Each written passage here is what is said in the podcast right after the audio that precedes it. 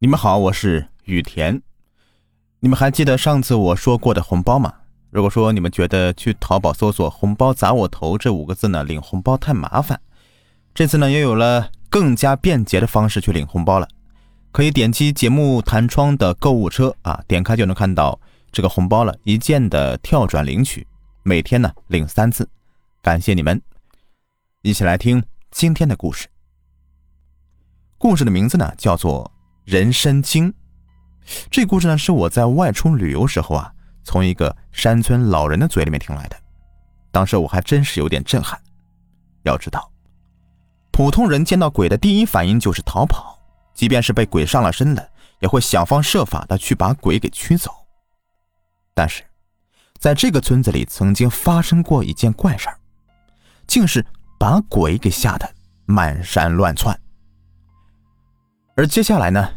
我们就直接的进入主题，来听这个故事。记得那日在夏天正热的时候，老赵掏钱买了几个旅游团的名额，想要带着自己的朋友啊到外地去逛逛，而我自然也在名单的这个行列里。只是我当时有些事情就是比较急，根本就没有功夫去考虑他的这个旅游的项目，所以啊，我也就打电话婉言拒绝了老赵的好意。可谁知道，这小子在我挂电话没多久，就敲响了我的房门。见到我的面后，这家伙二话没说的，直接拽过我的脖领子就往屋里面走，连行李都不让我拿，边走还边说：“你小子可以啊啊，当个狗屁作家，连兄弟的邀请都不去了，我就不信你那稿子这么急。有什么东西，等上了飞机再写吧啊。”行李啥的，之后到地方再买。兄弟，给你掏钱啊！快走，别耽误时间了，快到点了。老赵，在你这个地方，我还真的是欲哭无泪啊！你这也太霸道了吧！此时的我呀，就像是一个软趴趴的布偶，被老赵拽着往车上走。起初啊，我只以为是一次简单的旅行，可当我到了地点之后，才发现这里。远比我想象的要复杂的多。不过我好在并没有深入对方的圈套，而是一个人呢，悄悄的脱队进到了山村里。一个人行走在外面，不跟旅游团的引导是很危险的。这个问题其实我自己也是非常清楚的，但是我实在是无法抵抗山村对我施加的诱惑。毕竟呢，对我这种写恐怖小说的人来说呀。山村内总会有些让我意想不到的故事，而这些故事都会成为我的写作灵感，所以，此时的我才会一个人悄悄的扎进山村里。可能也是因为山村过于偏僻的关系吧，等我进去之后，手机就立刻没有了信号。好在这时候啊，这个地方的人心呢还算淳朴，否则的话，恐怕我连报警的机会都没有了。进了村子，我首先看到的就是一片特别古朴的老式房子，而在这些房子旁边忙活的是一些皮肤黝黑的年轻人。说实在的，这些人根本就无法引起我的注意，毕竟想要得到稀奇古怪的故事，必须要找那些年迈的老者，而这些年轻人的脑子里又能装些什么东西呢？可谁知。就在我准备转身远去的时候，却是赫然看到，在一个年轻人的后脊柱位置有一条特别明显的疤痕，这条疤痕至少得有三寸那么长，并且在疤痕的两侧还分别刻着诡异的文字。虽然我不认识，但是根据我的经验，这肯定是吃阴阳饭的人搞的鬼。惊诧间。我则走上前去，拍了拍他的肩膀。小，还没等我话说出口呢，这个年轻人就立刻站起身来，仓皇逃窜，就像是见到鬼似的。而我现在在原地愣愣的，随后啊，就快步跟了上去。紧跟着，迎面撞上的是一个从屋里走出来的老爷子。你是谁呀？来我们村子？有什么事啊？我家这娃小时候啊受过惊吓，所以啊一见生人就害怕。哎，你别见怪啊。经过和老人家的一番攀谈，我也算成功的融入到他们的话题里。而有关这个孩子的脊柱上的疤痕，我也是大致有一些了解。记得，那是在多年前的一个夏天。这男孩和老人家一起到后山去采药，他们开设了村子里唯一的诊所，用的不是西药，而是最普通的中药，而且中药的来源全部都是依靠这座大山。起初在采药的时候，并没什么特殊的事情发生，可是到了正午的时候，男孩却在山石的缝隙间发现一颗人参。这一下子可把这个男孩给激动坏了。但是，他自己琢磨一下，才发现这人参的位置好像出现的不太对劲儿。哪有人参会从石头缝里面钻出来的？不过当时男孩因为是兴奋的缘故，并没有考虑过这些事情。结果就是他的一个贸然举动，却差点断送了自己的性命。出于好奇，他一个人就慢慢的靠近人参，并从口袋里面掏出了红绳和红布，准备摘取。可就在这个时候，他却赫然看到，面前的人参诡异的扭动了一下，紧跟着，一张人脸就在人参的表层浮现出来，并对男孩妖异的笑了笑。随后，男孩就感觉脑袋一沉，直接晕倒在当场。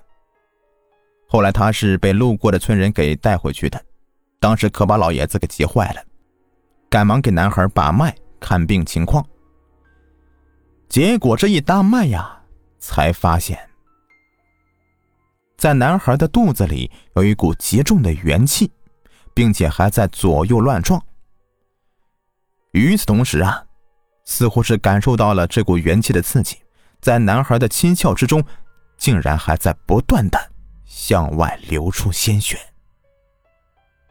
奇怪的是，血液顺着脸颊滴落在床上的时候，竟好像是强酸一样，在床上的被褥上烫出一个洞，而血液流过的皮肤现在也被腐蚀的血肉模糊。这这孩子究竟是遇到啥了？身为中医的老爷子现在赶忙用泻元气的药给男孩吃，但是却都是无济于事的。根本就没有任何的效果，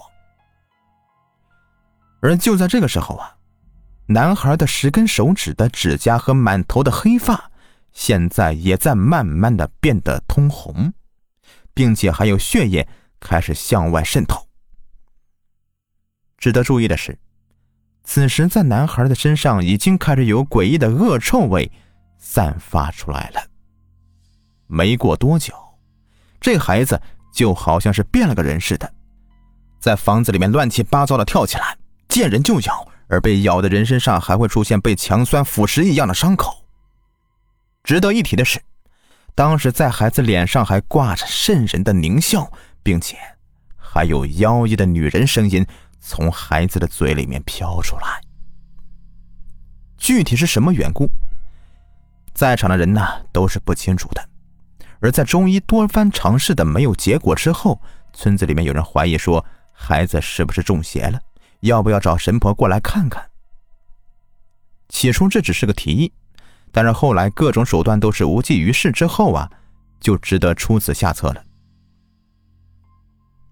而在神婆请来以后，他先是把孩子的双眼扒开给看了看，当时可又把在场的人呢给吓了一跳了。